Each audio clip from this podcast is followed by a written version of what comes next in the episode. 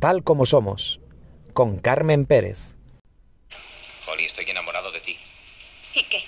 ¿Cómo que y qué? ¿Qué preguntas haces? Te quiero y me perteneces. No. Las personas no pertenecen a nadie. Claro que sí. No dejaré que nadie me ponga en una jaula. Yo no quiero ponerte en una jaula, solo quiero quererte. Es lo mismo. No, no lo es. Holly. No soy Holly, ni siquiera Lola. mí no sé quién soy. Soy como este gato. Somos un par de infelices sin nombre. No pertenecemos a nadie, ni nadie nos pertenece, ni siquiera el uno al otro. Para el coche.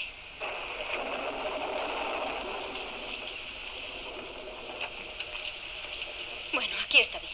Este debe de ser un lugar adecuado para un animal fuerte como tú. Cubos de basura y muchas ratas. ¡Corre! He dicho que te marches. ¡Ande, vámonos!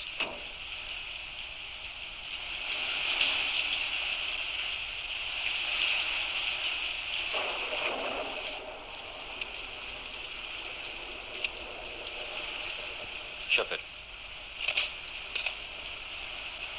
Pare aquí un momento.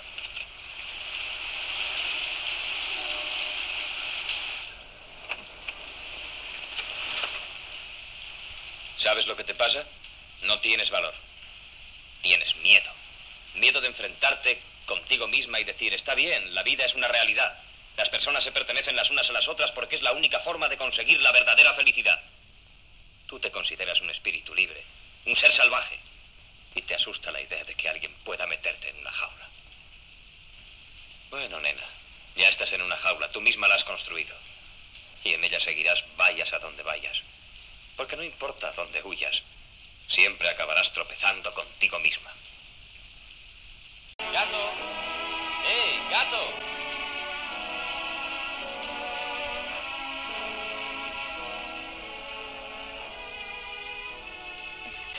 ¿Y yo? ¿Dónde está el gato? No lo sé.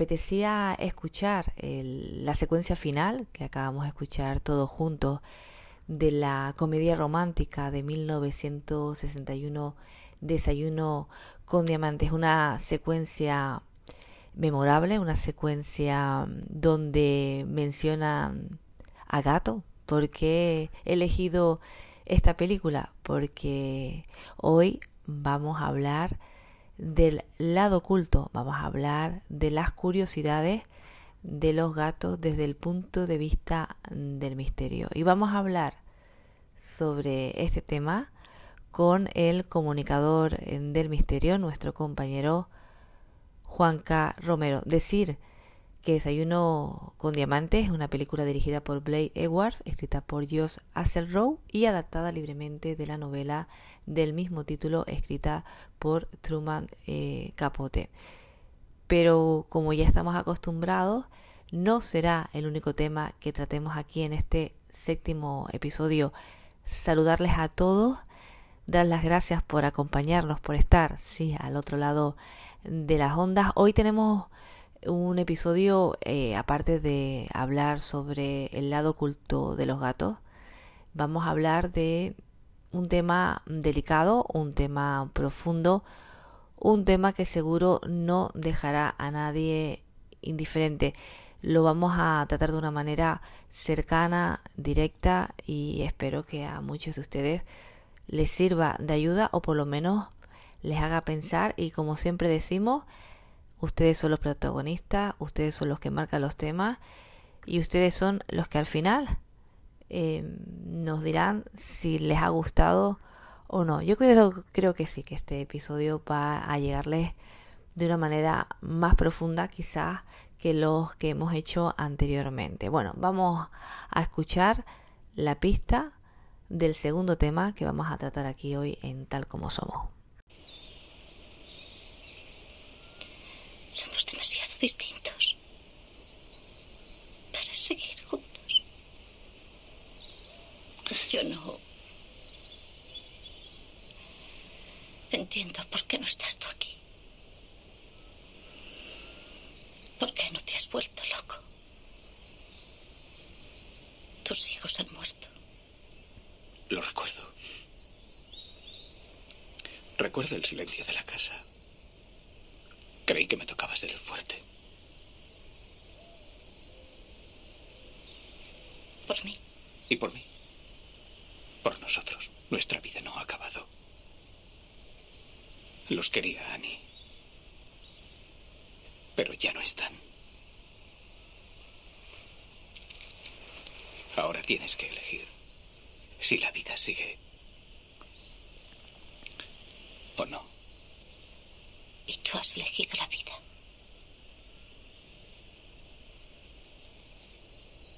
A veces cuando se gana, se pierde. Fragmento lleno de emociones, fragmento de la película Más allá de los sueños, película de 1998 dirigida por Vincent Ward y protagonizada por eh, Robbie Williams, actor que ya no se encuentra con nosotros. ¿Por qué hemos elegido esta película? Porque como les adelantaba hace unos instantes, hoy tenemos un tema muy eh, profundo.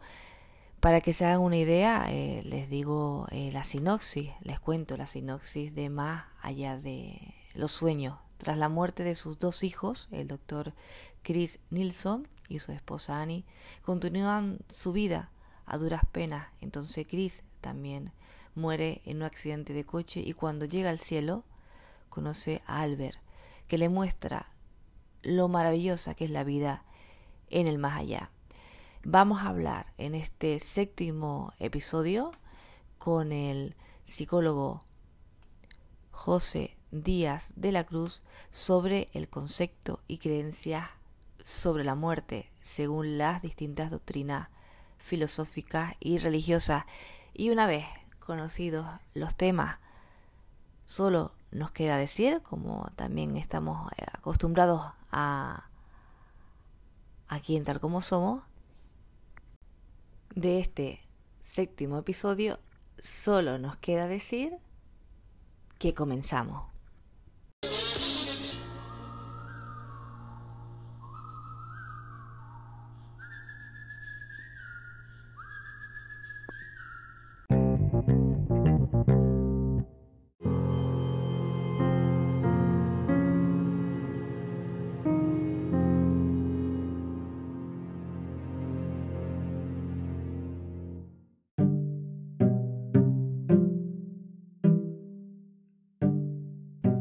Llegado el momento de hablar sobre los misterios y las curiosidades de los gatos a lo largo de la historia con el comunicador del misterio, con el compañero Juanca Romero. Lo escuchamos. La semana pasada eh, lo adelantábamos ya, que después de un tema intenso como los exorcistas, exorcismos y posesiones y todo lo que conlleva eh, hablar de este tema, eh, adelantábamos que vamos a hablar de, los gatos, bueno, de los misterios de, de los gatos, porque gatos eh, encontramos ahora mismo en cualquier casa o en casi todas las casas. No sé si me he enrollado mucho, Juanca, ¿qué tal? ¿Cómo estás? Hola Carmen, no, no te has enrollado, solo que has dejado a unos gatos muy importantes al margen. No todos los gatos están en casa, algunos están en el maletero del coche.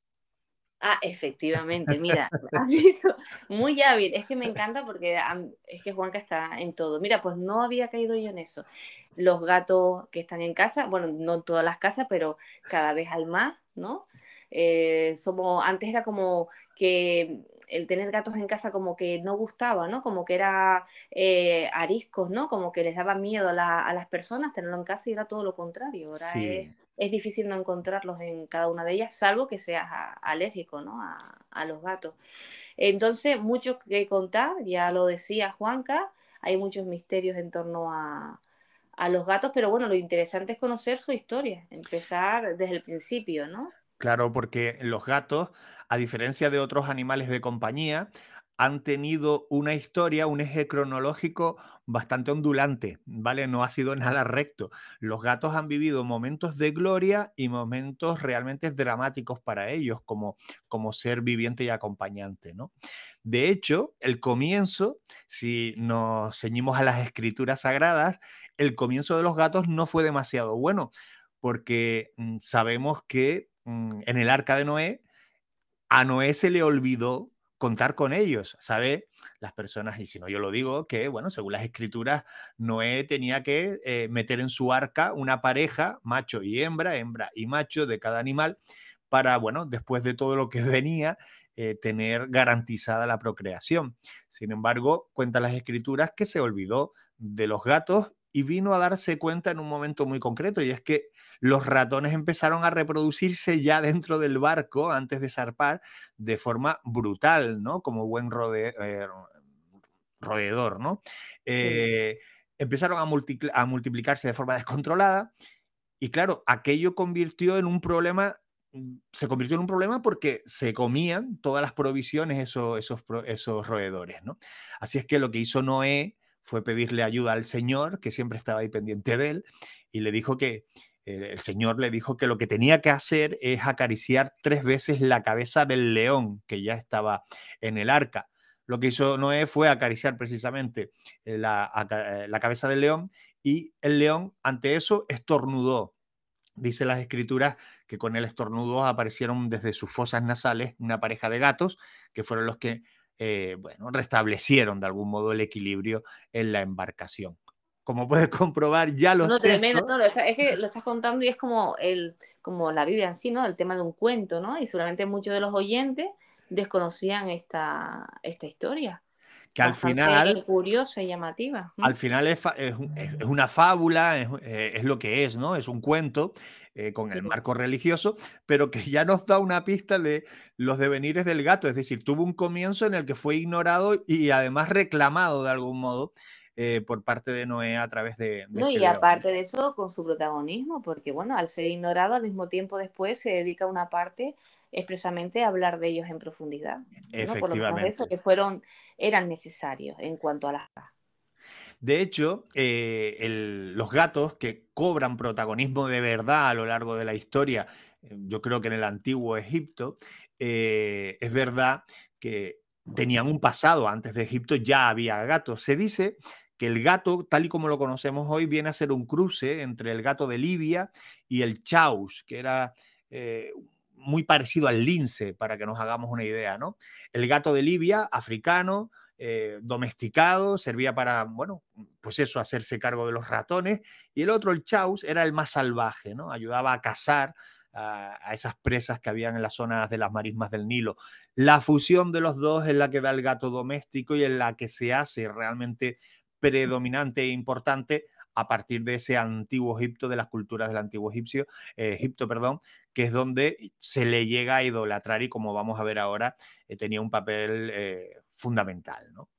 Sí, no, lo que comentas, eh, ¿quién no ha visto eh, algún jeroglífico donde podemos ver al gato como protagonista, ¿no? Y bueno, ya seguro que tú lo tenés ahí pendiente, no lo voy a adelantar, cómo lo denominaban a los gatos en el antiguo Egipto. Estos eh, animalejos, yo les tengo, yo, tengo una relación de odio y, afecto con los gatos porque me parecen hermosísimos, me parecen súper enigmáticos pero también me parecen unos auténticos golfos y unos chulillos, ¿no? Bueno, depende también, vamos a ver, yo he tenido gatos, fíjate que yo opinaba lo mismo que tú, pero yo he tenido gatos que después es verdad, yo tengo uno ahora que es un trasto. Yo no sé qué pasa, mira, yo a veces me dan ganas de decirle, mira, cógete la mochilita, yo me bromeo con, ¿sabes? Digo, y te, y te vas, porque es que es un trasto. ¿sabes? Pero que lo, yo creo que lo hace, a, lo que hiciste un golfo, como dices eso, es que lo hace aposta, ¿sabes? Para, para sacarme de quicio tengo un espejo y se pone a golpear el espejo, pero en determinadas horas. ¿Sabes? Venga, estás descansando, pues te voy a fastidiar. ¿Ves? Eso no te lo hace un perro, ni una iguana, ni un, ni un canario. Nada, nada. El, gato tiene esa personalidad, y que se me permita el término personalidad, eh, que marca eh, la diferencia con total eh, claridad, ¿no? Ya los egipcios lo vieron. Ellos los llamaban, a, a los gatos los llamaban Mau, lo mm. que significaba ojo, ojo y Mau es lo mismo, ¿no? Eh, era una inspiración del supremo principio divino, digamos, eh, del ojo solar, ¿vale? Para que nos hagamos una idea hasta qué importancia le dieron al gato, ¿no? El ojo solar. En el antiguo Egipto, además, se veneraba muchísimo a estos felinos, ¿no? Eh, tenemos quizás la imagen más conocida que es Bubastis, ¿no? la ciudad situada junto a uno de los brazos del Nilo, y allí, en esas ruinas, se encuentran eh, algunas eh, figuras, estatuillas y, grabados de deidad donde se le idolatraba al propio, al propio gato. ¿no? fue importantísimo, se le daba trato divino, por lo tanto nadie podía maltratar en el antiguo Egipto a un, a, un, animal Mm, de esto, ¿no? A un gato. Bastet, seguramente es un término que muchos han escuchado, o Bast, eh, sin la ET, Bastet, era la diosa encargada de proteger el hogar y simbolizaba, pues, la alegría de vivir, eh, la armonía, la felicidad. Digamos que el gato era más que un gato para los egipcios, ¿no? Muy bien. No, no, si alegría de vivir te dan seguro, eso sí, a veces, en las ocasiones, por lo menos a mí. Pero sí, es verdad la importancia. De hecho, eh, corrígeme si me equivoco, Juanca, eh, a muchas eh, personas los enterraban con, su, con sus gatos. Efectivamente. De hecho, ya esto está prohibido en nuestra cultura. de, ahora ya nos quitan hasta la ropa, ¿no? No te dejan meter nada en el cajón. Pero sí, en, diferentes culturas a lo largo del mundo se permite todavía actualmente eh, que te acompañe la mascota o eh, el animal que tengas en la casa, que no tiene por qué ser mascota, pero a lo mejor es el animal pero vamos a aclarar esto, vamos a aclarar esto, Juanca, ¿Sí? muerto, ¿vale?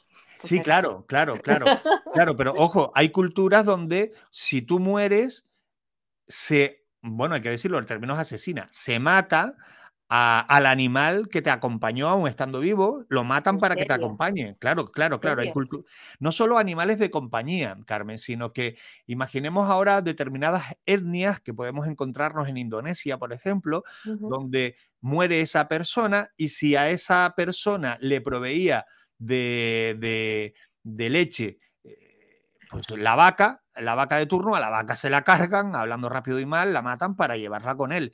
Es decir, no solo a la mascota, sino al animal que te ayudó a sobrevivir a la vida, ¿no? Pero en, la, actualidad me estás diciendo. Sí, sí, sí, actualmente. Bueno, bueno, lo que hay en determinadas etnias es llamativo, ¿no? Eh, yo siempre que hacemos algún, alguno de los programas, siempre te digo, esto da para otro capítulo, pero es verdad. No, no, lo vamos a apuntar porque yo eso lo desconocía y seguramente los oyentes dirán lo mismo. O sea, tremendo me parece. Bueno, me salió un suspiro, no sé si lo escucharon los oyentes, pero tremendo, tremendo. pero eh, bueno, vamos con los gatos. ¿no? Sí, sí, es sorprendente cómo se enfrentan las diferentes culturas a la muerte. Eso un día lo hablamos, pero volviendo a los gatos eh, hay que decirlo, en el antiguo egipcio, egipcio eh, Egipto, perdón, estoy hoy trabucado. está, un poco egipcio eh, nosotros. estamos egipcios, sí, de lado, con el perfil de lado. estaba prohibido matarlos, nadie se atrevía a eso. En los hogares egipcios habían gatos que estaban tratados literalmente como un familiar más. Es más, si se moría el gato, lloraban la muerte con un ritual importantísimo se establecía eh, la momificación del, incluso del propio animal, ¿vale? Y se, enterraba en una tierra sagrada dedicada exclusivamente a la diosa Gata Bast, ¿no? Eh, ahí nos da una dimensión de lo que estamos hablando, ¿no? No es un simple animal que, bueno, al que le tenemos afecto, se fue, lloramos y adiós, no. Estamos hablando de algo más superlativo, que incluso trasciende a la propia vida humana, ¿no? Algo más espiritual. Hay un caso que me acuerdo, ahora me vino a la mente de memoria, ¿no? Em, creo que fue en 1890, cuando, cuando se descubre en unas excavaciones en Bubastis, eh, se encuentra una enorme necrópolis, ojo, con más de 300.000 momias de gatos. Fíjate lo que estoy diciendo. 300.000 momias ese, Ese es el dato, correctamente. En Bubastic, para los amigos, eh, como decía un antiguo maestro, radio escuchantes, que busquen Bubastic, excavaciones y, encontrarán información muy interesante sobre, sobre esta Pero el, eh, es que el número eh, impresiona. Hombre. Es impactante. Pues es muy, muy importante, muy importante. Sí, sí, sí, 300.000. Bueno, pues nada, lo buscaremos. yo, he, visto carnavales con menos gente. Sí, sí, no, no, no, es que, eh, claro, sabes que nosotros tenemos mucha imaginación y enseguida me traslado y en mi mente digo, ¿cómo? Había, daba cabida, ¿no? ¿Cómo lo hacían o cómo lo encontraron? Claro, date cuenta, era, una, e, era un lugar indicado para eso, es decir, para enterrar al gato. Entonces, pues toda la cultura egipcia eh, de los alrededores de ese lugar, pues a lo largo del Ahí tiempo... no castraban a los gatos, ¿eh? ¿Eh? No, no, está claro que no. Hay que hacer una campaña de esterilización. Los egipcios es verdad que en ese sentido no estaban adelantados en ese momento. Bueno, también es verdad porque los veneraban y eran algo espiritual también. Claro.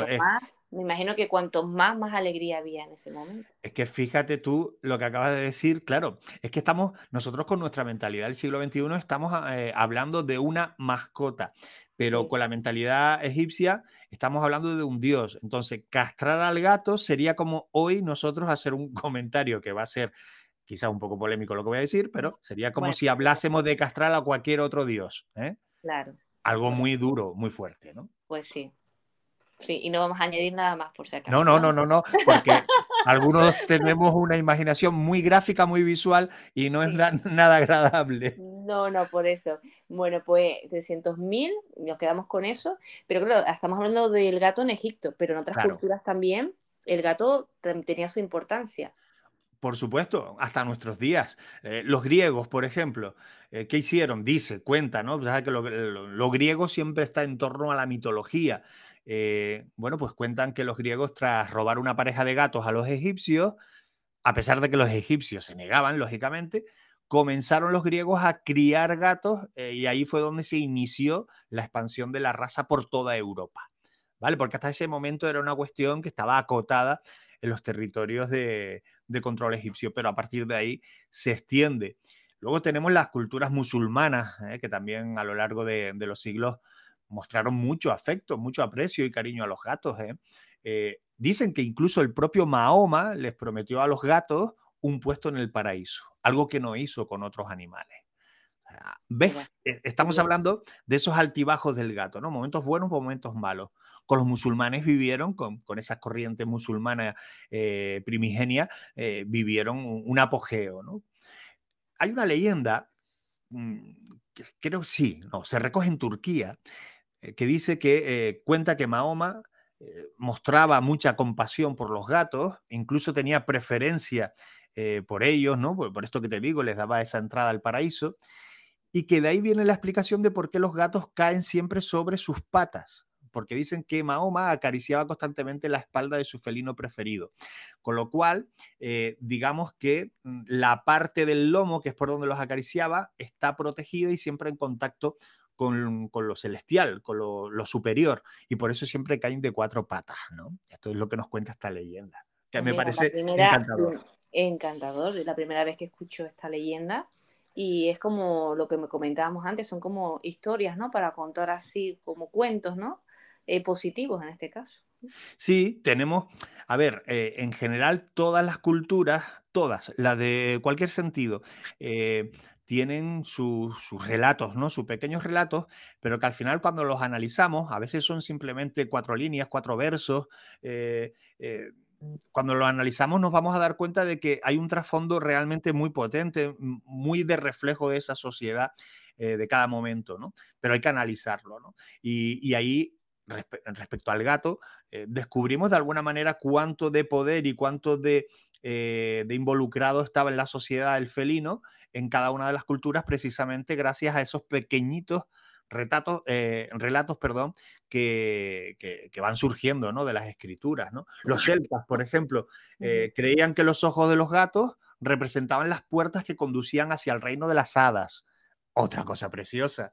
Súper bonita de cuentos, sí. Todo lo que estás contando son relatos que dan ganas de escucharlos. Son bastante positivos cuando muchas veces, y lo comentarás también, parece que los gatos en la actualidad muchas personas o los cuentos que hemos escuchado de algunos de nosotros son todo lo contrario, ¿no? Que acompañan pues al, a lo que no es tan bueno. Claro, eso surge, o, esa connotación negativa del gato, donde se hace realmente superlativa, es la Edad Media.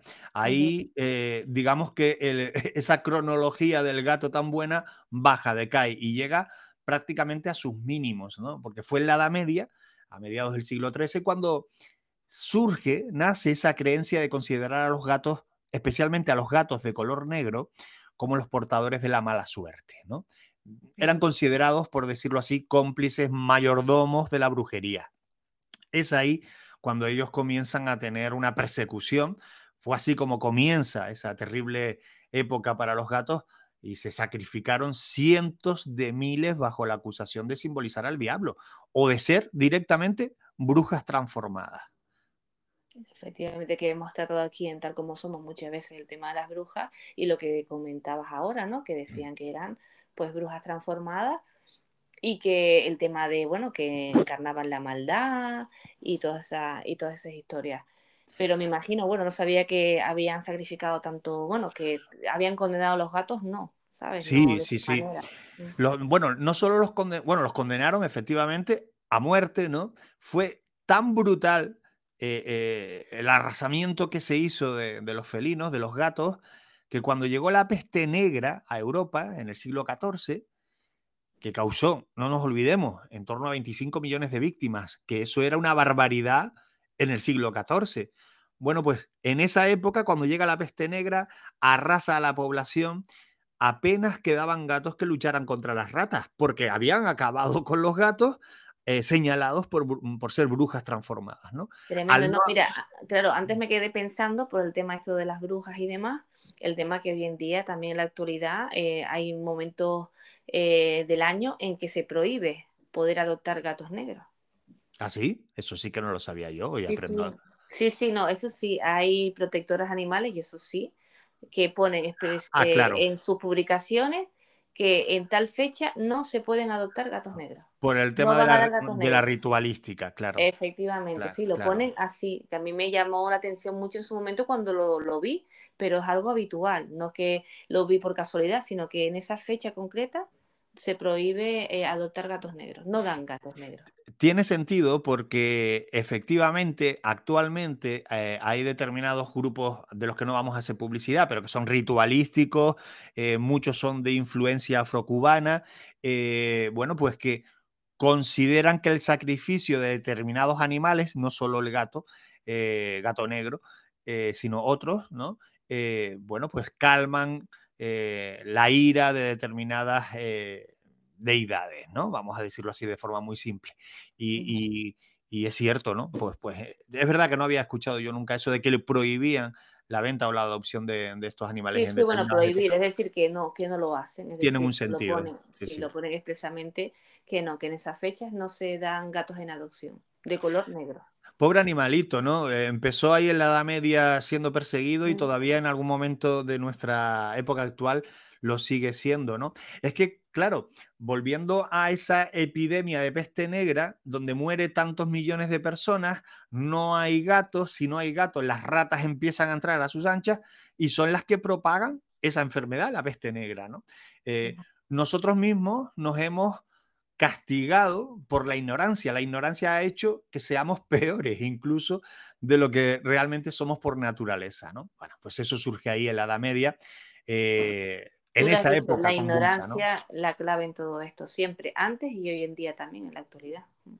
Fíjate que la iglesia, mm, hablo ahora eh, de la iglesia católica, también ha tenido su relación, sus más y sus menos con los gatos, ¿no? El Papa Clemente, en aquellos tiempos, eh, estaba obsesionado por acabar con la orden templaria y lo que hizo eh, fue, bueno, se atrevió, diría yo, a acusar a los caballeros de esta organización, a los templarios, acusarlos de homosexuales y también de adoradores del demonio en forma de gato. Esto lo hizo el Papa Clemente, con lo cual vuelve a criminalizar al gato de alguna manera. Y claro, quien veía un gato se lo cargaba porque eh, era a, quienes adoraban los propios templarios, decía este Papa, que también da para un capítulo porque era un auténtico golfo, ¿no? Para otras hay que apuntarlo. Vamos apuntando temas y los oyentes, por favor, que nos escuchan y sabemos que nos escriben, que si de los que vamos comentando Juanca y yo, pues que lo apunten y directamente nos lo escriban y, lo, hacemos. Porque temas tenemos ahí un montón, la verdad, y cada vez más. Que debo decirte, esta misma mañana me encontré con un buen amigo, Rubén, y Rubén me dijo, felicítala. Y yo digo, lo haré, pero lo quería hacer en, antena, por decirlo de algún modo. Vaya, por Dios, sabes que a mí esas cosas no me gustan, pero bueno. pues sí, que te felicitara que haces un programazo, es lo que me ha dicho. Y eso te lo dejo Bueno, el, el programazo, gracias a ustedes, que lo ponen todo muy fácil. Y yo siempre digo que qué buenos compañeros y que y el perro también, qué buenos compañeros que se ha puesto contento también de, de esto. Qué, qué buenos compañeros tengo. Yo siempre digo Juanca y Juanjo, la casualidad que a veces los confundo por el nombre. ¿sabes? Pero cada uno, bueno, bueno, no voy a seguir por ahí, pero bueno, que gracias, dile a Rubén que, que gracias por sus palabras y que bueno, que esto es todo un trabajo en equipo. Mm. Te está escuchando, seguro. Y por cierto, el perro no es que esté contento, es que él le cabrea que hablemos de los gatos. Efectivamente, sí, porque al final me está dando cuenta de que al final de los perros, y lo siento porque sé que hay muchos eh, oyentes que les encanta, mira, yo no tengo problema, como tengo gato y perro, pues no, da igual, pero que, es verdad que los gatos han tenido mucho protagonismo en, la historia. Muchísimo, muchísimo más que el perro, ¿eh?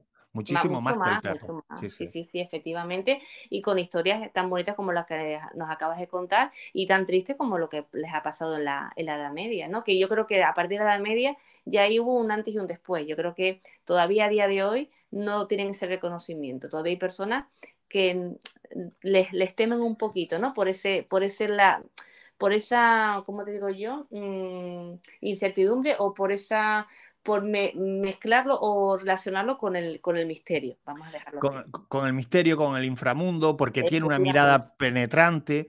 De todas formas, eh, a partir del siglo XVIII el gato volvió a recuperar, digamos, parte, no todo, pero parte de ese, de ese esplendor, se convirtió en protagonista de, grandes pinturas de realeza, eh, aparecen esculturas, incluso los armadores de los barcos, eh, bueno, pues hacían se hacían con algunos de esos animales y los metían en su barco para que en los viajes los ratones no se quedaran con la mercancía.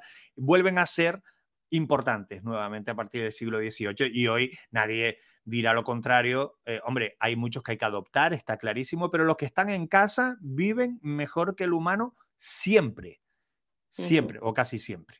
No, no, y se dice muchas veces, porque a uno, a mí me agobió un poco al principio, porque decía, uff, estando aquí en casa, el pobre se tiene que aburrir, pero no, la calidad de los gatos en un hogar es mucho mayor que los gatos que viven en la calle. Duran más años, lógicamente, porque en la calle ya sabemos los peligros que hay, y en casa, pues mira, ellos se adaptan, están bien, son felices, y, como se suele decir, ellos se adaptan al entorno, no al humano, sino al entorno.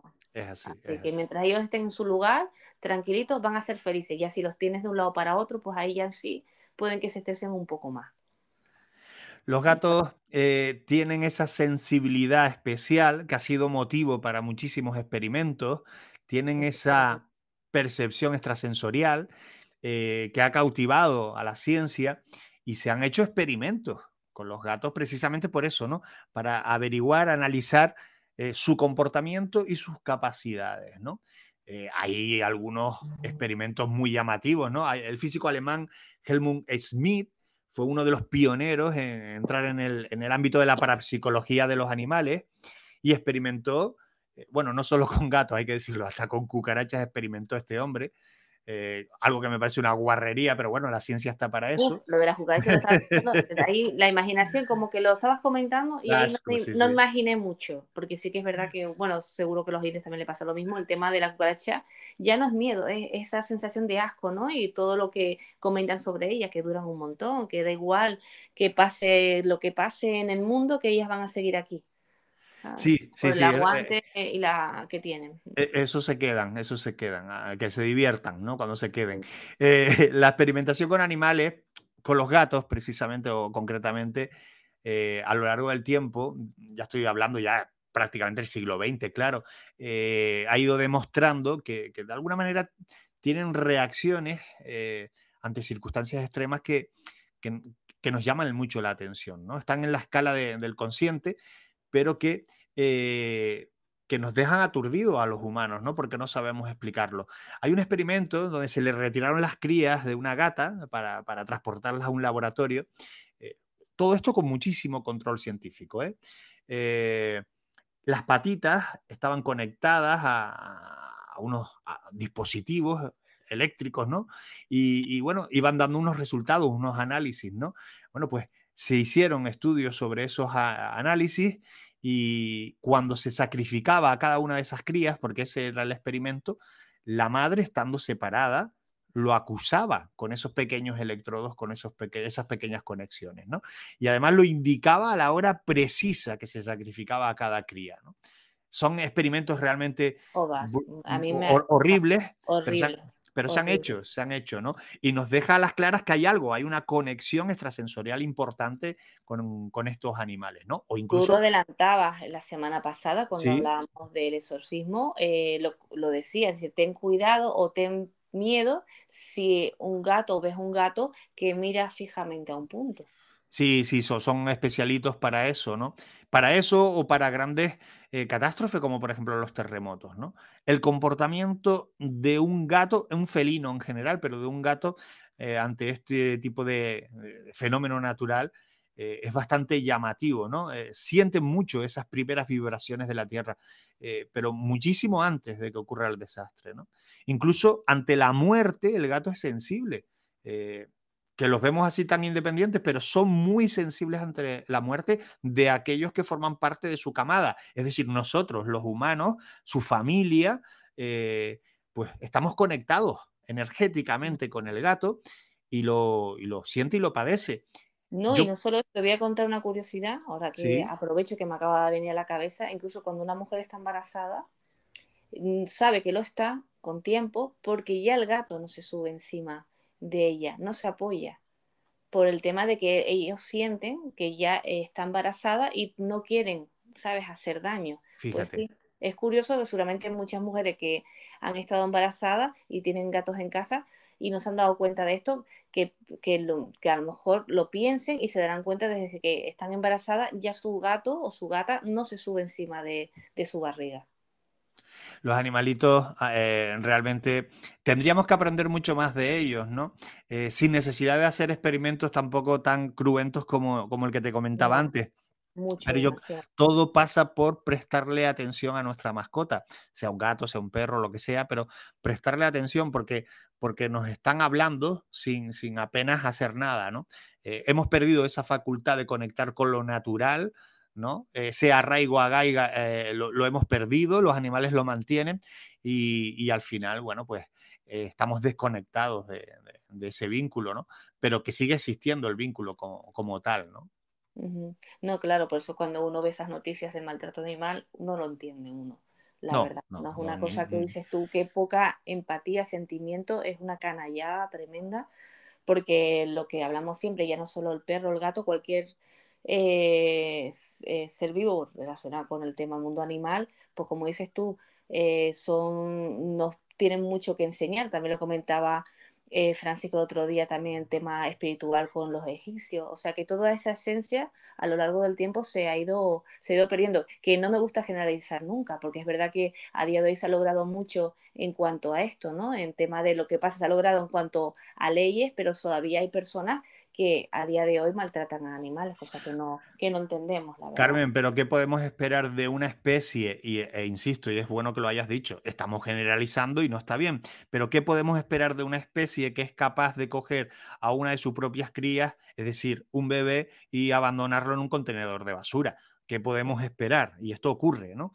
Esto ocurre y no pocas veces, con lo cual tenemos mucho para quejarnos de quiénes somos y de lo que somos.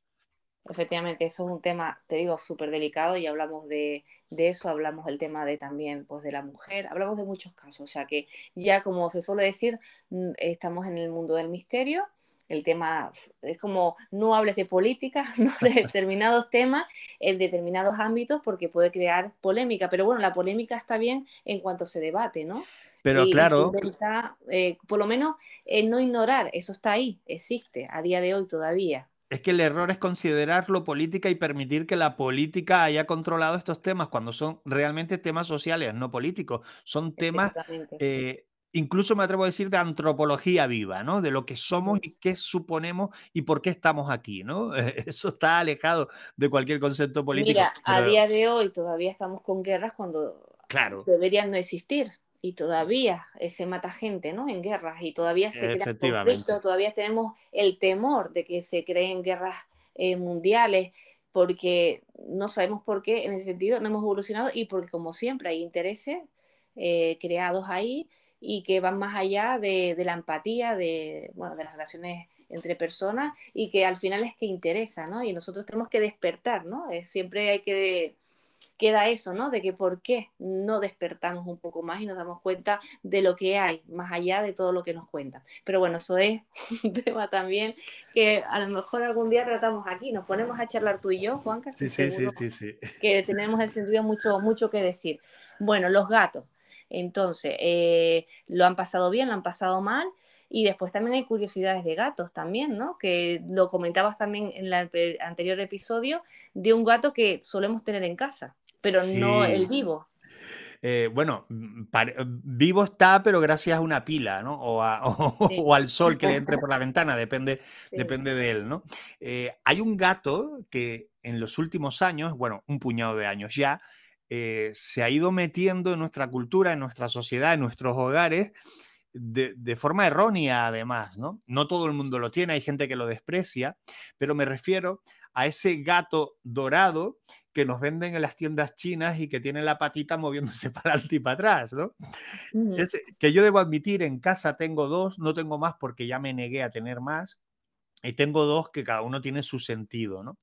Ese gato que hemos encontrado y que vemos en las tiendas chinas es portador de una enorme leyenda y también de muchísimas confusiones.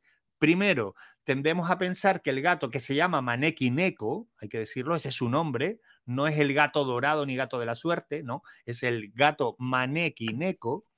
Eh, no es un gato chino, aunque lo vendan en las tiendas de los chinos. Pues no mira, es chino. pues muy bien por la aclaración, porque yo lo relacionaba que sí, que era chino. No, es japonés, que bueno, a los ojos del profano se les puede parecer, pero un chino y un japonés son cosas distintas, no tienen nada que ver. Muy distintas, muy distintas. Muy distintas, muy distintas culturalmente e incluso físicamente son diferentes. ¿no? Bueno, eh, hay que decir que el maneki neko chino eh, es de plástico barato y tiene casi exclusivamente el tinte dorado ese que si lo rasca un poquito se queda negro y feo. ¿no? Este no es el maneki neko original, el bueno. Eh, digamos que el japonés tiene otro significado y otra significancia. ¿no? estaríamos hablando de la representación en forma de estatuillas de un gato saludando, ¿eh? con una de sus patas en lo alto, eh, levantada y eh, en movimiento.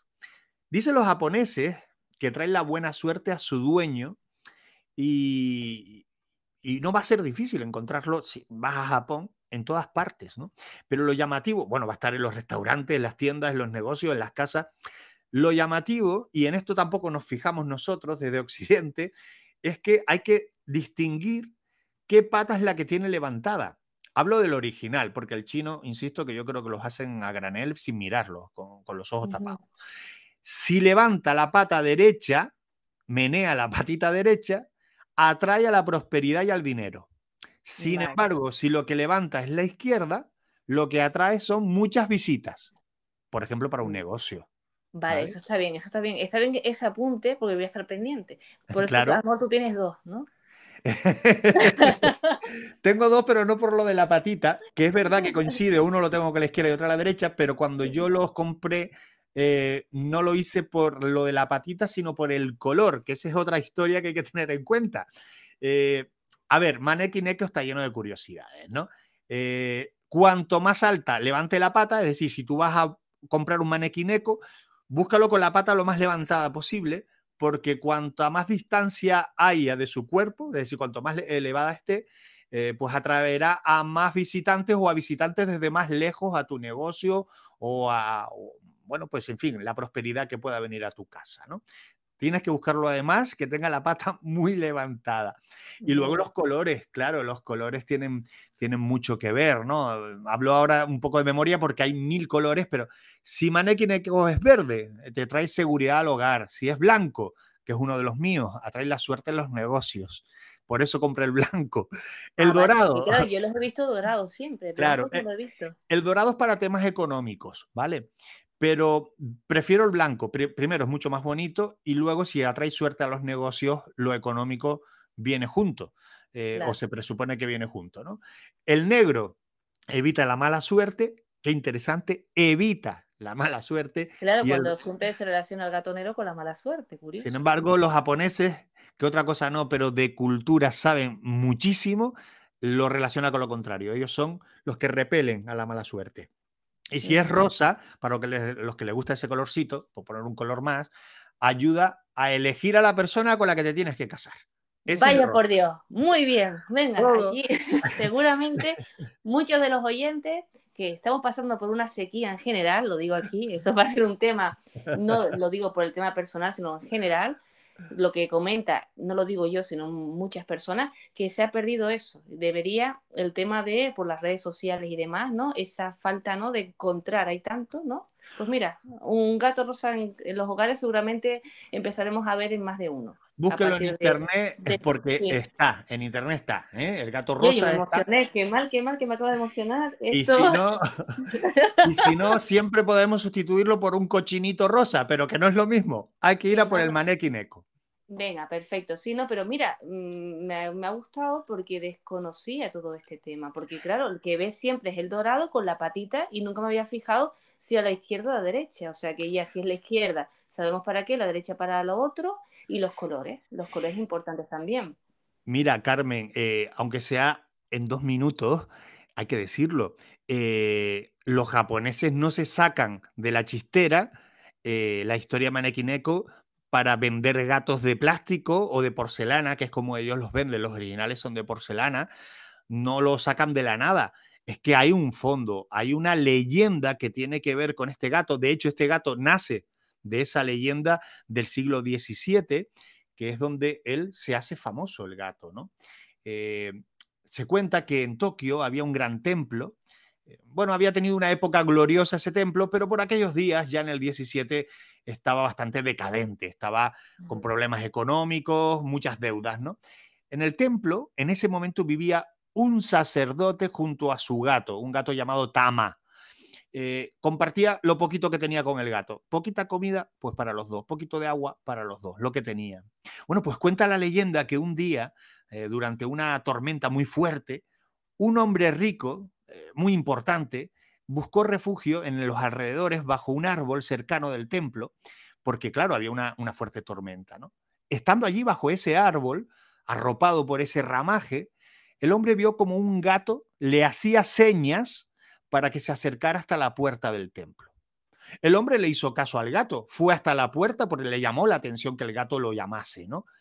Y nada más abandonar el árbol donde se estaba protegiendo, cayó un rayo sobre esas ramas partiendo el tronco a la mitad. Es decir, el gato salvó la vida de este hombre adinerado.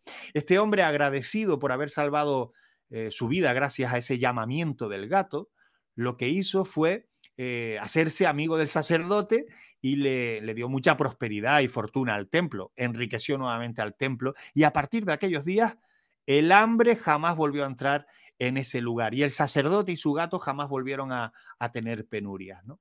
Bueno, pasado un tiempo, Tama, el gato, murió y fue enterrado con mucha solemnidad en, el cementerio de gatos de, uno de, los templos de allí, Goutokuji, y, y, se creó, bueno, pues a partir de ahí, la estatua de Maneki Neko en su honor.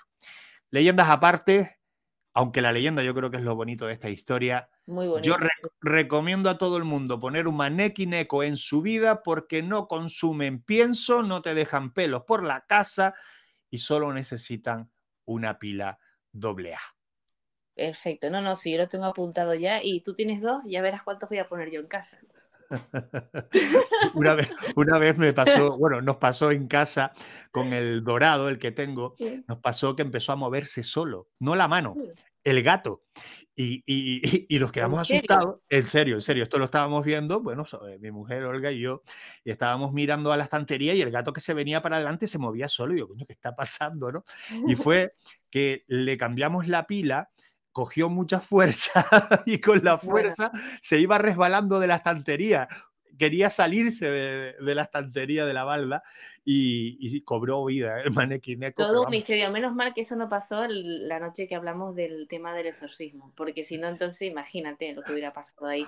Pues Juanca, interesantísimo, la verdad que me ha encantado eh, esta historia, sobre todo la última que nos has contado, que, que también desconocía lo de los colores, parece mentira, ¿no? Que cosas a lo mejor que están ahí eh, uno no, sabe de ellas, ¿no? Y es por todo, por moda, por costumbre, por, por no investigar un poquito más, ¿no? O no tener esa curiosidad de saber un poquito más. Ahora esa es la clave. oyentes eh, se pondrán a mirar y se empezarán a buscar eh, esos gatos de distintos colores, no solamente el dorado y con la patita, ¿no? O sea, ya me quedé con, con eso también, importante. Al final, la intención de, de un espacio como este es la de despertar la curiosidad, las inquietudes y que sea el oyente el que decida, pues esto no me ha gustado, esto sí, y si sí me ha gustado, quiero saber más, ¿no? Eh, eso es lo que pretendemos, ¿no? Encender esa chispa para que luego se propague con cada uno. Sí, ¿no? Y hasta uno mismo se sorprende porque van surgiendo temas y hasta nosotros aprendemos en estos en estos podcasts, en estos episodios, cosas, cosas nuevas. Y sin duda, sin duda. Lo que dices tú, importante y, y para lo que estamos aquí nosotros. No hay, no hay más. Pues Juanca, un abrazo inmenso como siempre. Ha sido un placer tenerte compañero en un episodio más y nos escuchemos para el próximo. En el próximo, con cosas realmente sorprendentes. Ya lo descubriremos. Un abrazo. Gracias.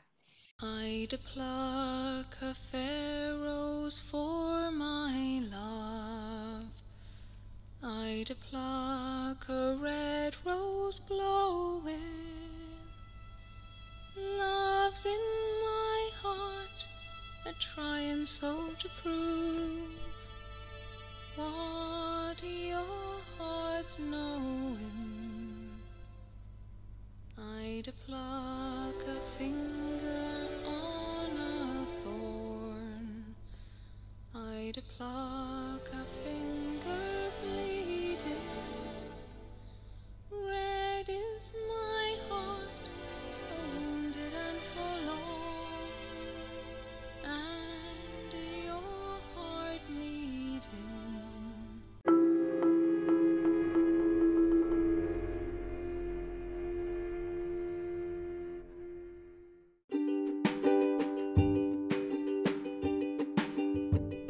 No hay nada más universal que el hecho de morir, pero como reconocen muchos psicólogos, la muerte es el mayor tabú más incluso que el sexo. Segundo tema, último tema que vamos a tratar en este séptimo episodio con el psicólogo José Díaz de la Cruz. Ha llegado el momento de hablar sobre el concepto y las creencias sobre la muerte, según las distintas doctrinas filosóficas y religiosas. Algunos creen en la reencarnación, otros en la resurrección de los muertos, mientras que hay quienes creen que la muerte es el fin de todo.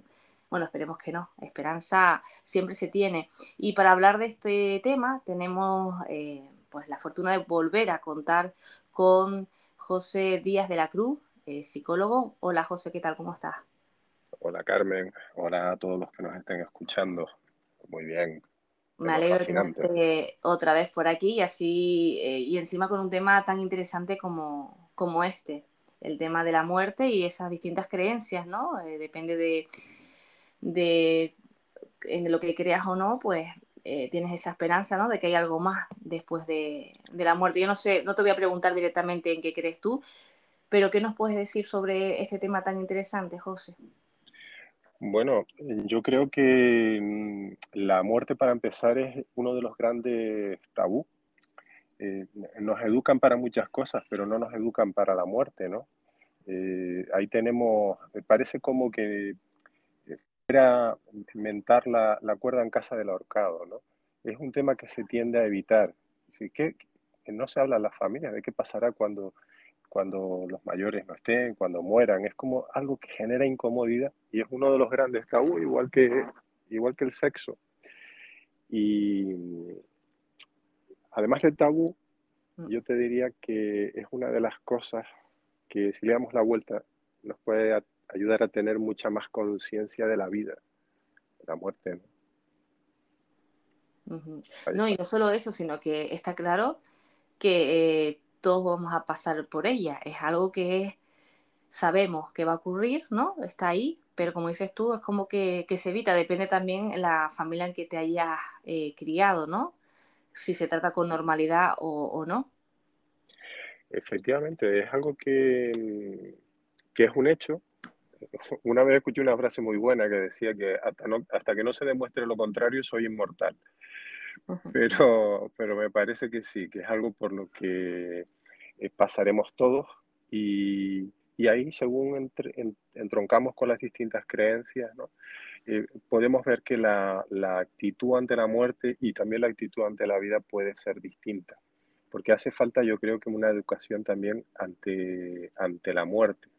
Tema, ya te digo, un poquito evasivo por parte de, eh, al menos de nuestro mundo occidental. Ahí, te dejo un dato, por ejemplo, ¿no?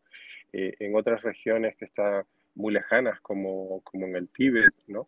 Llega un momento en el que las personas cuando son muy mayores empiezan a prepararse para la muerte, a meditar para la muerte, porque claro, en su sistema de creencias eh, ellos piensan que van a reencarnar, entonces tratan de, de prepararse activamente para la muerte y de meditar y encararla con serenidad, cosa que eh, en, este trabajo mío como psicólogo muchas veces veo eh, el, cómo la vejez, la enfermedad, la proximidad de la muerte es uno de los temas que más distorsionan, que, por los que más se sufre. Pero tú lo has dicho, eh, yo creo que el tema de la muerte, por lo menos hablo ya por mí, pues mira, cuando ya eres mayor, ya creo que también depende de la madurez de la persona, ya te preparas, ¿no? Da igual eh, de dónde procedas. Lo malo y lo triste y lo que crea esa, ese enfado, ¿no? Esa, ese miedo, creo que es cuando ocurre antes de tiempo. No solo a que te pueda ocurrir a ti, sino a los seres queridos, ¿no? A la gente, a las personas que te rodean. Claro, Carmen, efectivamente. Eh, cuando es un palo de, de, esa manera, especialmente sorpresivo eh, y especialmente cuando es de gente querida, ¿no? Es como que lleva ese punto de enfado con la vida. Es, es, como cuando te dan la noticia de una enfermedad jodida y que no esperabas, ¿no? Es como primero la negación y luego el enfado. Claro, es que cómo te preparas eh, para eso, ¿no? Es que creo que la muerte pues sí, eh, yo soy afortunada porque mi familia, pues bueno, se trata con normalidad.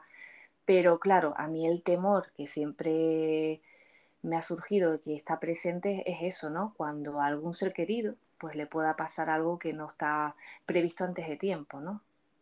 Claro, claro. Entonces yo no sé si hay algún tipo de, como sé que es una persona en ese sentido que ha profundizado, si en otras eh, creencias y demás, eh, ocurre lo mismo si solamente eh, se prepara para la muerte o en casos de estas características, pues ellos tienen algún antídoto o algún remedio o alguna forma de enfrentarse a, ello. Bueno, yo siempre pienso, Carmen, que está la, versión oficial de nuestras creencias y, otra menos oficial que, practicamos. Y, te voy a poner el ejemplo de, del, de, la conexión que podamos sentir con nuestros familiares que ya no están. ¿no? Seguramente muchos de nuestros oyentes eh, hayan visto, especialmente por parte de nuestros mayores, cuando se ponía una velita por alguien que no estaba. ¿no? Eh, esto tan, que, lo tengo yo como un recuerdo tan vívido por parte de mis abuelos que ya no están, ¿no? Eh, a los que yo estuve muy ligado porque me crié con ellos, ¿no?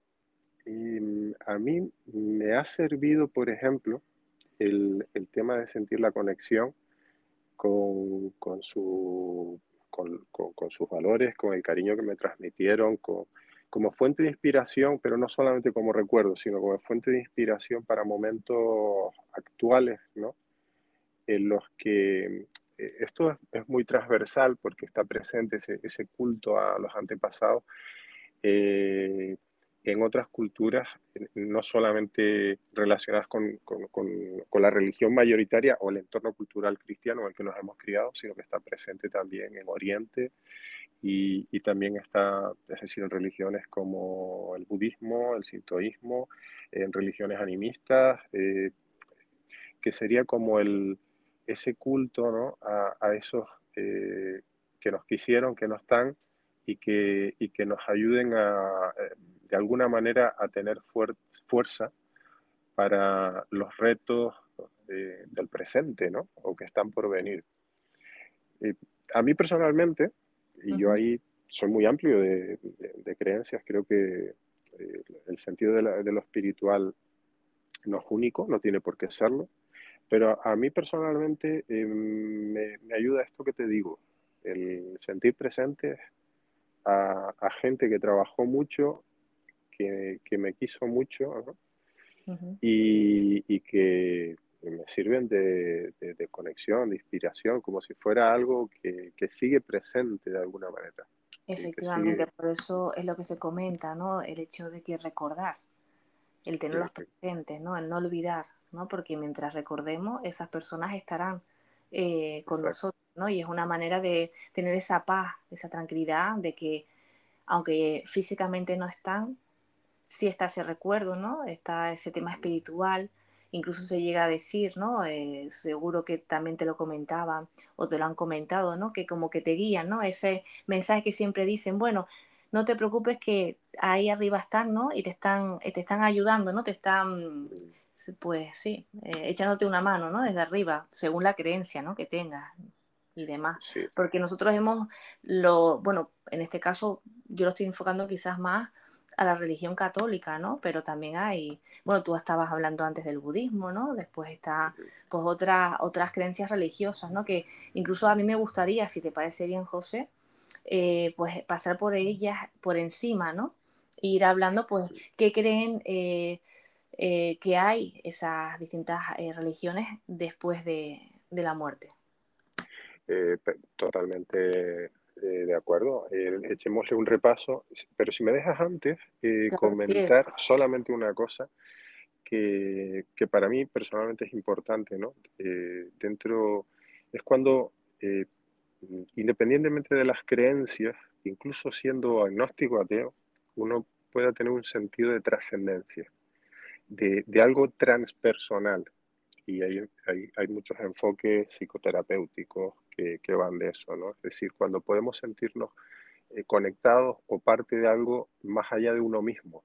Y eso puede dar un sentido de lo, de lo espiritual, aunque uno no crea necesariamente en un Dios, en un Buda, en, en una Alá, ¿me entiendes, no? Entiendo. En una energía, en un cosmos. De hecho, lo comentábamos en eso, en un episodio, lo del alza, ¿no? El, incluso los médicos ya daban por hecho y, creían en ello, ¿no? En el eso de cuando uno fallece hay esa energía, que imagino que lo que estás comentando, ¿no? Esa energía yo, sí. Sí, em, yo lo centro, fíjate, en el aquí y ahora. Mm. Es como esa, esa posibilidad de, sentirse conectado con, con algo que más grande que uno. Yo creo que no tenemos por qué llevarlo a lo que haya después, sino seguramente este tipo de experiencias son muy, no te digo cotidianas, pero, pero sí que eh, yo creo que casi todos las habremos experimentado en nuestra vida, ¿no? Y eso también eh, puede ser un mensaje de, no sé si de esperanza, pero, pero al menos eh, me puede, a mí me resulta evocador de, que hay algo que, que, es un gran misterio, ¿no? Y que nos puede ayudar em, motivándonos o, dándonos también energía para seguir adelante, que eso también, joder, no poco, ¿no? Sí, no, y más en los tiempos eh, que estamos viviendo últimamente, ¿no? Bueno, eso es un tema que da para otra conversación, ¿no? El tema de la necesidad, ¿no? El tema de muchas personas y más hoy en día, ¿no? La necesidad de seguir adelante, ¿no? Esa, que lo tenemos todo y no lo tenemos y no tenemos nada, ¿no? Pero bueno, eh, en cuanto me refiero a conexión con, ya no solo a nivel espiritual, sino con otras personas. Pero eso es un, un tema que, que, sí, que a mí me encantaría, si te parece bien, en algún momento tratar con, contigo y seguramente que los oyentes también lo van a agradecer porque es un tema que tampoco se, se habla mucho de él, pero que hoy en día es algo que está ocasionando pues mucha, muchas dificultades, muchos problemas, eh, mucha soledad. Eh, puedes estar, como decía el actor Robbie Williams, eh, acompañado y sentirte muy solo. ¿no? sola. totalmente de acuerdo, Carmen, y encima hablas de, de uno de, de, los grandes actores, o al menos uno de los que a mí más me han conmovido. ¿Quién lo diría, no? ¿Quién lo diría? Una persona tan vital, eh, con unos papeles protagonistas eh, cómicos eh, tan cercanos, ¿no? Que al final acabara como acabó, ¿no? esa, ese sentimiento de, de, soledad, ¿no? Que tenía y lo expresaba, pero al final, pues mira, se quedó ahí y nadie creo, ¿no? Porque tampoco es parte de la familia, ¿no? Porque es una imagen que nos proyectan de él, pero al final, pues mira cómo, cómo, cómo acabó, ¿no? Por eso que para mí es un tema también muy interesante, ¿no? El tema de lo que estamos viviendo en la actualidad, con el tema de las redes sociales y demás, que parece que estamos conectados, pero al mismo tiempo es todo lo contrario, ¿no? Es el tema de lo superficial y, lo demás. Pero bueno, que es un tema tan profundo y que seguro que muchos oyentes dirán, pues sí, pues es así, ¿no? A lo mejor no están escuchando y hay muchas personas que se sienten solo, incluso teniendo al lado a una persona. Pues mira, es que podríamos dedicar un programa solamente a Robin Williams. Pues sí, pues mira, tú sabes que a mí que me encanta el cine, pues estaría estupendo poder hacerlo, enfocándolo en ese, en ese sentido, pues sí. Bueno, de hecho, mira, eh, me, has dado, me has dado una idea. Entonces, hablamos eh, de lo que nos estabas ahora indicando, ¿no? De esa conexión del aquí y el ahora, muy importante también para el día a día, ¿no?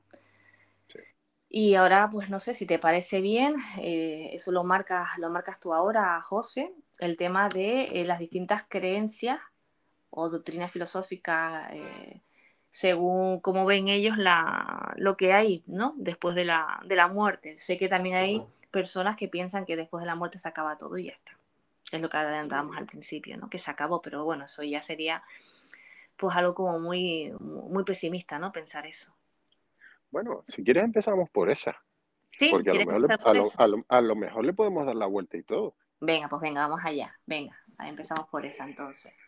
Sí, eh, bueno, empiezo con una frase de, del, del, maestro Sin. Uh -huh. eh, que es mi, eh, mi maestro de, de taekwondo, un señor coreano muy conocido en Tenerife que, que me enseñó algo de acupuntura. Digo algo Ocar, sabes que mi hermano eh, iba a clases de taekwondo con él, o sea que lo conozco, lo conozco, sé quién es. sí, sí, es, es, es, sí, sí, es una persona inspiradora. Y me acuerdo que decía, tenía frases lapidarias, bueno, las tiene, ¿no? Y una decía, eh, ¿qué es dormir? Dice, entrenar para morir. Joder, impresionante. Sí, ¿no? Mm. sí. sí, sí, no. Uf, sí. O sea, ¿qué es? ¿Qué es dormir? Entrenar para morir. Y, y bueno, eh, realmente nosotros nos vamos al sueño, ¿no? Luego, luego esto lo podremos relacionar con el yoga de, del, del, sueño, de los sueños, que, que se practica también en otra religión, ¿no? Y mmm, gran parte de, de, lo que sucede cuando, cuando dormimos, eh, es decir, nos entregamos a la noche, nos entregamos a algo que no controlamos, ¿verdad? Eh, en los que a ratos se manifiesta aquello que decían que, que es el inconsciente y re, reelaboramos experiencias o no se sabe muy bien qué. Y hay ratos en los que no soñamos y hay ratos en los que estamos profundamente dormidos y no nos enteramos de nada, ¿no? Y quizás la muerte podría ser eh, esa cosa en la que piensa la cantidad de momentos a lo largo del día. Que claro, no la cuestión estamos... es, bueno, yo prefiero... Per, per, per, perdona, espera, espera, piensa la cantidad de momentos a lo largo del día en las que, en la que no nos enteramos de nada, no sentimos nada, y no es un drama. Vale, o sea que tú a lo largo del día no sientes nada. Bueno, yo normalmente intento, ¿no? Esta tía, pero tienes razón, tienes razón. Hay momentos que uno ya como que es la rutina, ¿no? Que pasa. Hay momentos, y... hay momentos en los que uno está en un vacío, eh, aunque sea por segundos. Ya. Eh, tan desconectado de, de, de, pensamientos que quedan un, eh, que puede entrar en un estado de trance. Eh, en los que muchas veces entramos sin, sin ser conscientes, que duran segundos o, o, minutos, que no son dramáticos, simplemente son estados como de, de, de vacuidad, de vacío, no es un drama. No, Entonces, no, el, ¿no? si eso fuera la opción, después de la muerte no hay nada, bueno, em, tampoco, tampoco tendría por qué ser un drama, si- especialmente si has tenido una vida, una vida lo más plena posible, ¿no? Es como si hubieras jugado a lo largo del día, hecho muchas cosas, luego te duermes. Y ya está, y se acabó. Bueno, pero sí, lo que me comentabas de, de segundos de no pensar nada, pues fíjate, lo, tengo que pensar yo, eso. Porque no, eh, como está uno tan activo, pues creo que la sensación que siempre tiene uno, ¿no? Es que no para, ¿no? Que no, no hay tiempo ni para dejar de pensar, ¿no? Te Pero puedo bueno, lo, lo haré a te, partir, te lo haré puedo, a te partir puedo de ahora. garantizar que hay momentos en los que muchas veces estamos pensando, yo digo que en segundo plano, de manera inconsciente, y no somos conscientes de ello y no nos enteramos de que estamos preocupados o pensando o no sé qué. Y luego hay momentos en los que estamos sopa, estamos pez, vamos, que ni Doris, que no, que no nos enteramos. Así, bueno, como días como el de hoy, que hace tanto calor, que está uno como con la tensión baja, ¿no? Sí, bueno, te entiendo perfectamente. Ahora sí, ahora sí que lo, lo relaciono. Pero bueno, esto es una de las creencias, ¿no? De que no hay nada, pero bueno, Ujú. hay otras que son, estas están bien, ¿no? No es negativa Vale. tampoco, Mira, pero te, te pongo perdona, te, te pongo un ejemplo, Carmen. Venga, Imagínate que, que- que- que eres una persona que has tenido una vocación social o has estado in- eh, plenamente implicado en la lucha por el medio ambiente o, o en tu pasión y eres un tío- una persona totalmente atea y has tenido una vida súper intensa y resulta que una persona que ha estado volcado en algo que te trasciende y no te preocupa el hecho de que después no haya nada. Es decir, no necesariamente, no necesariamente eso tiene que ser eh, un drama, como te decía. Pero vamos a pasar a otras No, visiones, no, no, tú drama no es porque, como dices tú, Polo, ha vivido su vida intensamente sabiendo que eh, es el último cartucho, es decir, bueno, que es el único que tiene realmente. sí, Es decir, aquí estamos, aquí hay que vivir y ya está, y no pasa nada, porque cuando esto termine, pues se acaba todo y listo. Y como dices tú, no es un drama, sobre todo porque ya está mentalizado esa persona de que va a ser así. Malo es Aquí, que no sea así después. Mm. Aquí y ahora, que mucha gente vive, eh, mucha, bueno, mucha gente, en mucha, yo creo que todos en algún momento, casi todos en algún momento, nos hace sufrir el, el pensar anticipadamente qué es lo que va a pasar y nos ponemos en, ese, en escenarios que luego a veces ni suceden, ¿no? Pero venga, vamos Venga, a por la siguiente. vamos allá, venga, vamos allá. Cuéntanos, por ejemplo, el tema del budismo, que yo sé que es un tema que controlas un montón. Bueno, bueno, eh, no, no, no es que lo controle tanto, pero sí, eh, sí que me, me resulta como fuente de inspiración súper interesante porque esta gente viene de haber estado como sin televisión mucho tiempo, con mucho tiempo como para estudiar la mente y, y- y desarrollar lo que ellos llaman medios hábiles para pacificar la mente, calmar emociones perturbadoras. Bueno, y entonces, bueno, y sé que también hay muchos oyentes que les encanta, ¿no? O que lo siguen, ¿no? En la actualidad, como una forma de, de vida también, el, el budismo. De manera, eh, claro, en, en el budismo, igual que en el hinduismo, de, del que parte, ¿no? El, el- el budismo previamente, ¿no? El- lo que se piensa es en la idea de recurrencia, en la reencarnación. Entonces, ¿para qué vivimos? Diría, para perfeccionarnos, para eh, a trascender y, y dejar atrás esas emociones perturbadoras que nos enferman, como puedan ser los celos, el orgullo, eh, el, el- el- el- el excesivo apego, la aversión. Eh, entonces, eh, según ellos, es como si todos tuviéramos la semilla de, del Buda, pero para, em, digamos que para ir limpiando todo esto y volvernos mejores personas, mm, digamos que una sola clase, una sola vida no nos basta. Entonces, eh, en función de lo que hagamos en cada vida, eh, incluso cuando la, digamos que hay, existe hay partes como más, más desdichadas, dicen ellos, en la, en la, existencia, de alguna manera puedes estar perfeccionándote para eh, en una próxima vida estar como un poquito más cerca de, de esa luz, de, esa iluminación, ¿no? pero que esa, esa luz eh, en potencia estaría dentro de todos. ¿no? Entonces, esa sería eh, digamos que un, efectivamente es una creencia que, claro, cuando invaden el Tíbet, China lo invade, eh, eh, ellos salen fuera y abren al mundo occidental algo que era, de alguna manera, mucho más, más secreto, ¿no? Algo que se vivía, se vivía de, de una manera menos accesible, ¿no? Entonces, ellos tienen como distintas maneras para, em,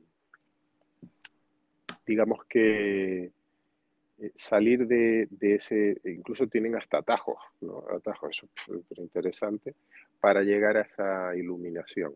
Y por eso eh, pueden incluso hasta entrenarse mientras duermen, de manera que puedan controlar los sueños y darse cuenta de que gran parte del sufrimiento que ellos viven es mental, igual que el contenido de un sueño. Claro, vivir lo que se suele decir libremente, sin ataduras terrenales y demás, ¿no? Y ellos como, no sé si tendrá, porque, claro, ellos creen en la reencarnación también como los hindúes, pero son totalmente diferentes, ¿no? Una con la otra, o tienen algún... Bueno, ambos parten de la idea del karma. Es como mm. si dijera que, que uno... Eh, a lo mejor si te está pasando algo desafortunado, eh, a lo mejor eh, no fuiste tan buena gente en una vida anterior. Yo no estoy de acuerdo necesariamente con eso, porque yo creo que eh, también te puede tocar el, tener una experiencia de sufrimiento y, y, a lo mejor es porque claro, nosotros aprendemos muchas veces de, los golpes que nos da la vida precisamente porque la vida nos da golpes, ¿no? y, si vemos ese sentido didáctico de la vida, podemos trascender el lugar de enfadarnos solo con la vida, ¿no? Entonces, en cualquier caso, la idea es, eh, hay un karma en ambas religiones, en las que en función del bien o del mal que tú haces vas a tener una existencia futura, una próxima vida mejor o peor. Y te va a ir acercando a eh, darte cuenta, desarrollar una conciencia que eh, no sea tan egoica y que sea una existencia pues en, la que tal vez no solamente te seas mejor persona tú, sino que seas mejor persona para los demás y eso ayude también. ¿no? Entonces, al menos como inspiración, la, la idea es buena, no, no, es mala, aunque lo redujéramos al, al, al, karma en una vida, ¿no? Ya. No, no, no, está bien, ¿no? Y aparte el objetivo que quieren conseguir, pues no está nada mal, ¿no? Es decir, el del hecho de, como dices tú, el hacer el bien para, ya no solo para ti, ¿no? Sino para, sobre todo para los demás. Bueno, estos son hindú, budista y después está la religión islámica, que es muy parecida a, a la cristiana. Claro, eh, claro, es que tenemos, eh, tenemos ese, ese sentido. Una vez escuché que, que musulmanes, eh, un musulmán le dijo a un cristiano que ambos somos hijos de María. en cualquier caso, estamos hablando de, de, una de las grandes religiones monoteístas, ¿no? Y que tiene muchos puntos en común con el judaísmo, ¿no? Y eh, con el cristianismo.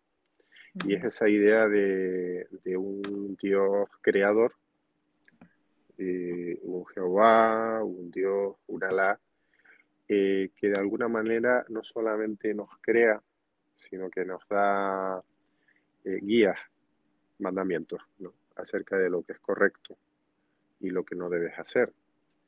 De manera que si, si vas por ese sendero de lo digamos, de lo virtuoso, estás más cerca de, llegar al cielo y si no, por lo que toca de infierno. Efectivamente, ¿no? Ellos tanto estas religiones que, que, nombras, ¿no? Pues creen en el cielo y en el infierno. Quizás una de una manera más radical que, que otras, ¿no? Pero sí. Claro, claro.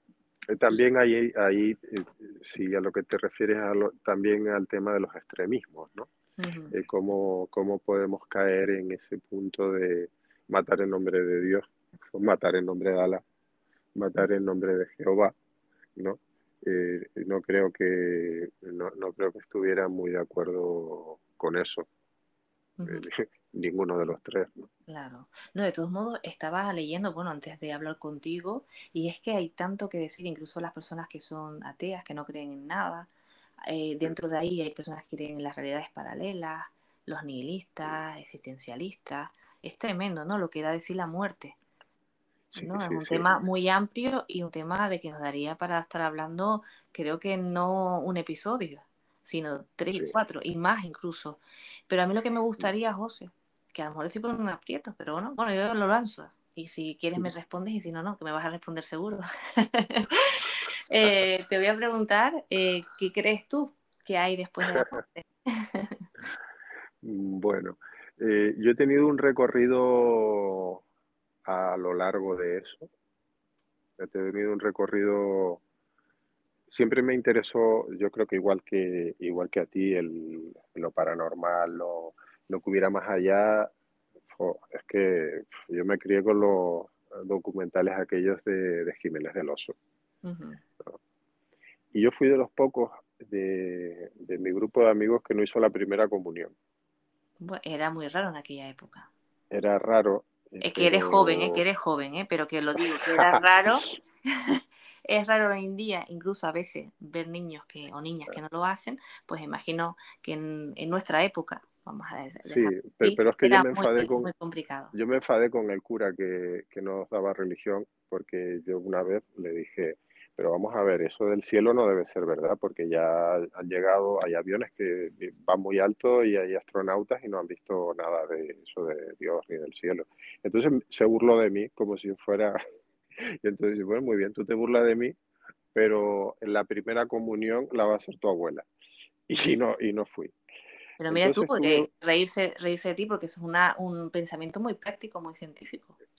Claro, claro, es que hizo que todos se rieran de mí, ¿no? Entonces, er, yo quería ponerle un aprieto, pero eh, luego, luego tuve como una formación muy científica y puse en duda que hubiera algo más, pero yo por otro lado decía, si hay algo más allá, yo por cabezota no me, no me quiero privar de lo que haya, ¿no?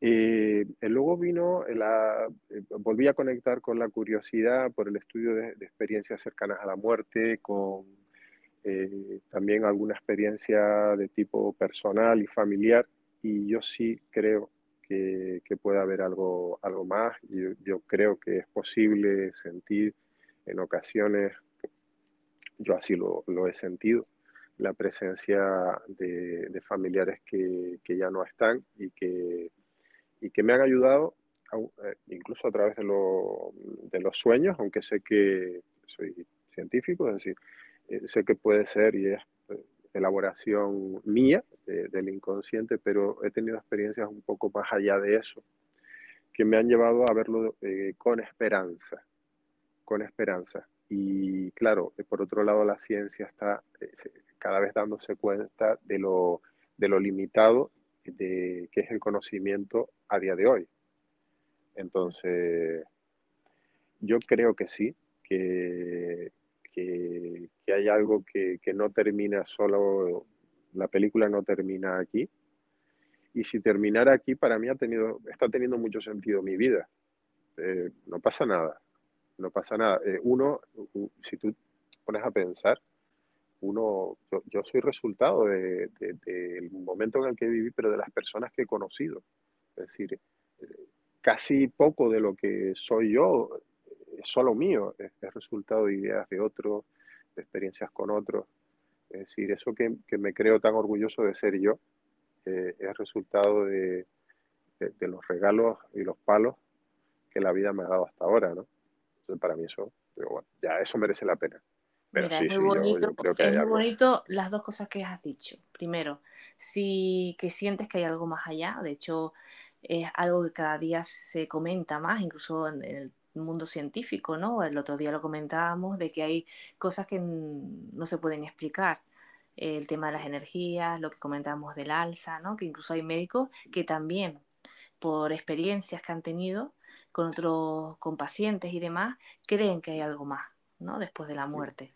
Y después lo otro tan positivo que has comentado es el tema que, bueno, que si no hay nada, no pasa nada. Yo creo que eso también es interesante comentarlo. Hay que vivir el aquí y el ahora, disfrutar del momento con las personas que tenemos alrededor, nuestros seres queridos y las personas que se cruzan en el camino, ¿no? Porque siempre nos va a quedar ese recuerdo de esas personas o esas personas tendrán nuestro recuerdo, ¿no? Que yo creo que mientras se recuerde, también es una manera de, de estar vivo, ¿no? Y que si después hay algo más, pues bienvenido sea. Efectivamente. Eh, yo creo que es una actitud abierta. El, eh, tampoco hay que ponerse como ahí muy, muy cerrado a todo. Bueno, yo creo que es sano. Eh. Es decir, uno puede ser. Yo, yo, prefiero vitalista más que, más que nihilista. Del nihilismo me gusta eso de, bueno, tampoco todo tiene que importar demasiado, pero no, no estoy por quitarle valor y, e importancia a lo que pasa. Yo creo, a mí me gusta la idea de trascendencia. Me, parece más, más, más, productiva, más divertida. Yo espero que, bueno, esto algún oyente le, le, le, termine de llegar lo que estamos comentando, pero lo que decía al principio, a mí es una cosa que me preocupa mucho, el tema de qué le puedes decir a, la persona que nos está escuchando ahora mismo, porque habrás tenido que, paciente seguro que le habrá pasado algo por el estilo, que han perdido eh, algún familiar cuando no se esperaba perderlo. Eh, ¿Se recupera uno de eso? ¿Cómo poderlo afrontar? Eh, porque sí es verdad que conozco muchas personas, en mi caso, que no se terminan de recuperar o que ya entran en un bucle, una depresión, pierden la alegría de vivir, pues porque a lo mejor esos seres queridos pues son personas muy, muy cercanas. Bueno, imagínate una madre o un padre perder un hijo, pues no sé, ¿qué se le puede decir? ¿Qué, qué podemos, eh, ¿Cómo los podemos consolar o qué, qué, podemos hacer nosotros, ¿no? Para que ellos sigan adelante y por lo menos tengan una vida, pues, mm, positiva, ¿no? A veces no sabemos qué pues, decir. Pues, eh, claro, es que a veces eh, no, no es tanto lo que decir, sino el acompañar, porque no podemos pretender que el invierno acabe en un día y el dolor no va a desaparecer en un día. Entonces, yo lo que sí recomiendo es dejarse ayudar y ahí es donde yo eh, creo que tiene mucho valor el acompañamiento psicoterapéutico. Creo que tiene mucho valor, eh, de hecho hay personas que se especializan en eso, en el acompañamiento del duelo, ¿no? Y, puede ayudar a, a que se sufra, el dolor es inevitable, ¿no? Pero que se sufra menos, a que uno encuentre un sentido, a superar esa, esa, esa, esa experiencia tan dolorosa, ¿no? Y de una manera en la que uno eh, necesariamente no tenga por qué terminar eh, sin encontrarle sentido a la vida. Y por ejemplo, mira, está el caso de Víctor Frankel, ¿no? un psiquiatra judío que perdió a, toda su familia eh, en un campo de concentración. Es decir, perdió a su mujer y, ves la foto de ambos jovencísimos, bellos, ¿no? Imagínate estar enamorado y perder a la persona que tú amas, ¿no? Perder a tus padres, a tus tíos, a todo el mundo, ¿no? Y entonces el, el, tío dijo, yo tengo que hacer algo con esto, ¿no? Y, dedicó el resto de su vida pues a, su campo, que era la, psiquiatría, pero a la psicoterapia, es decir, ayudar a personas, es decir, de, qué hablaba él? ¿no? Si, pues te puedo acompañar en el dolor, porque creo que sé algo de eso. Claro, muy más hablando de, la experiencia. claro, es que, es que la persona es el remedio para la persona. y, si te voy, a, te voy a, hay un cuento pequeñito, muy breve, Sí, venga, venga, vamos allá. Dice que Buda estaba visitando un pueblo y escuchó los lamentos de una, de una mujer que lloraba altísimo y estaba fuera del pueblo. Y preguntó qué que, lamentos eran esos. Este, entonces le dijeron que era una mujer que había perdido a su hijo. Eh, así que Judas fue a buscarla y le dijo que quería ayudarla, que podía, podía, podía ayudarla. Entonces ella le dijo que lo único que le ayudaría sería recuperar a su hijo. Y entonces él le dijo, bien, eh, baja al pueblo y encuentra a la familia que no haya perdido a nadie y creo que te podría ayudar. Entonces ella bajó al pueblo, llevaba mucho tiempo ahí en el bosque, y entraba, y dice, no, yo es que perdí a mi, a mi marido, perdí a mi hijo, perdí a mis padres. Al cabo de un tiempo llegó y le dijo, no he encontrado a nadie que no haya perdido a un ser querido. Y, y, parece ser que eso también no es que la consolara, sino que la hizo sentirse que no era la única que sufría, sino que se dio cuenta de que tenía hermanos de, sufrimiento también. Bueno, pues un buen cuento. Mira, te has dado cuenta, bueno, la, primera vez que hablamos tú y yo, ¿no? Aquí en Tal Como Somos, hablamos del miedo y al final acabamos hablando de la, de la muerte también. Contarte una anécdota en relación con eso, que yo creo que va a ser también el siguiente tema, si te parece bien a ti. ¿Sabes lo que me comentó mucha gente después de escucharte? El tema de los, de los monos. Fue como una cosa tremenda, todo el mundo, Dios, no sabíamos que eso lo hacían, ¿no? Cuando se, sentían atemorizados, que algún oyente, si no lo ha escuchado, le invito a que lo haga, ¿no? La, en el episodio que hablamos, José, también del tema del miedo, pues todos se quedaron con eso. Y yo creo que es un tema interesante lo que comentabas al principio, el tema del sexo, la muerte, ¿no? La sexualidad y demás, y cómo, bueno, pueden estar relacionadas, ¿no? en algún momento. Efectivamente. Eh, es un tema muy curioso. Y es que, claro, ¿cuál es, cuál es el extremo más, más extremo que está en el otro lado de la, de la muerte? De, ¿Qué es lo más vital que hay? ¿Qué engendra la vida? El sexo. Ya. Entonces, claro, eh, el, digamos que el, eh, la, la, la, la, muerte te, es como el salvado por los pelos, te, te hace tener mucha conciencia de, de, vida después de ese chutón de, de adrenalina, ¿no? Y efectivamente, esto, esto fue un ejemplo, ¿no? Que hablaba de, estos monos tan particulares que, que, cuando sobreviven pasa de largo el depredador para, para eliminar todo ese estrés, lo que se monta en unas orgías tremendas, ¿no? y, y, y, les ayuda de manera eh, clara como a descargar. Pero no sabes todo lo que me lo comentaron, ¿eh? ¿Cómo llamó eso la atención? Pero viste, viste cuando comentó lo del tema, digo, sí, sí, yo lo escuché, yo tampoco lo sabía, pero bueno, ahí está. Y yo creo que más de uno se puso a investigar. Así que bueno, muy, pues pues interesante. Sí, sí, sí, habla, hablaremos. José, que te digo que Muchas gracias por acompañarnos en este episodio y lo dicho, ya seguro nos escucharemos en, en otros, hablando de estos temas. Llegado a este punto es el momento de decirles hasta pronto. Gracias, gracias por estar ahí al otro lado de la sonda y acompañarnos en cada episodio. Y como ya estamos acostumbrados, terminamos este séptimo episodio con una frase que dice lo siguiente, no recordamos los días, recordamos los momentos. Una reflexión y frase inspiradora del escritor italiano Cesare Pavese.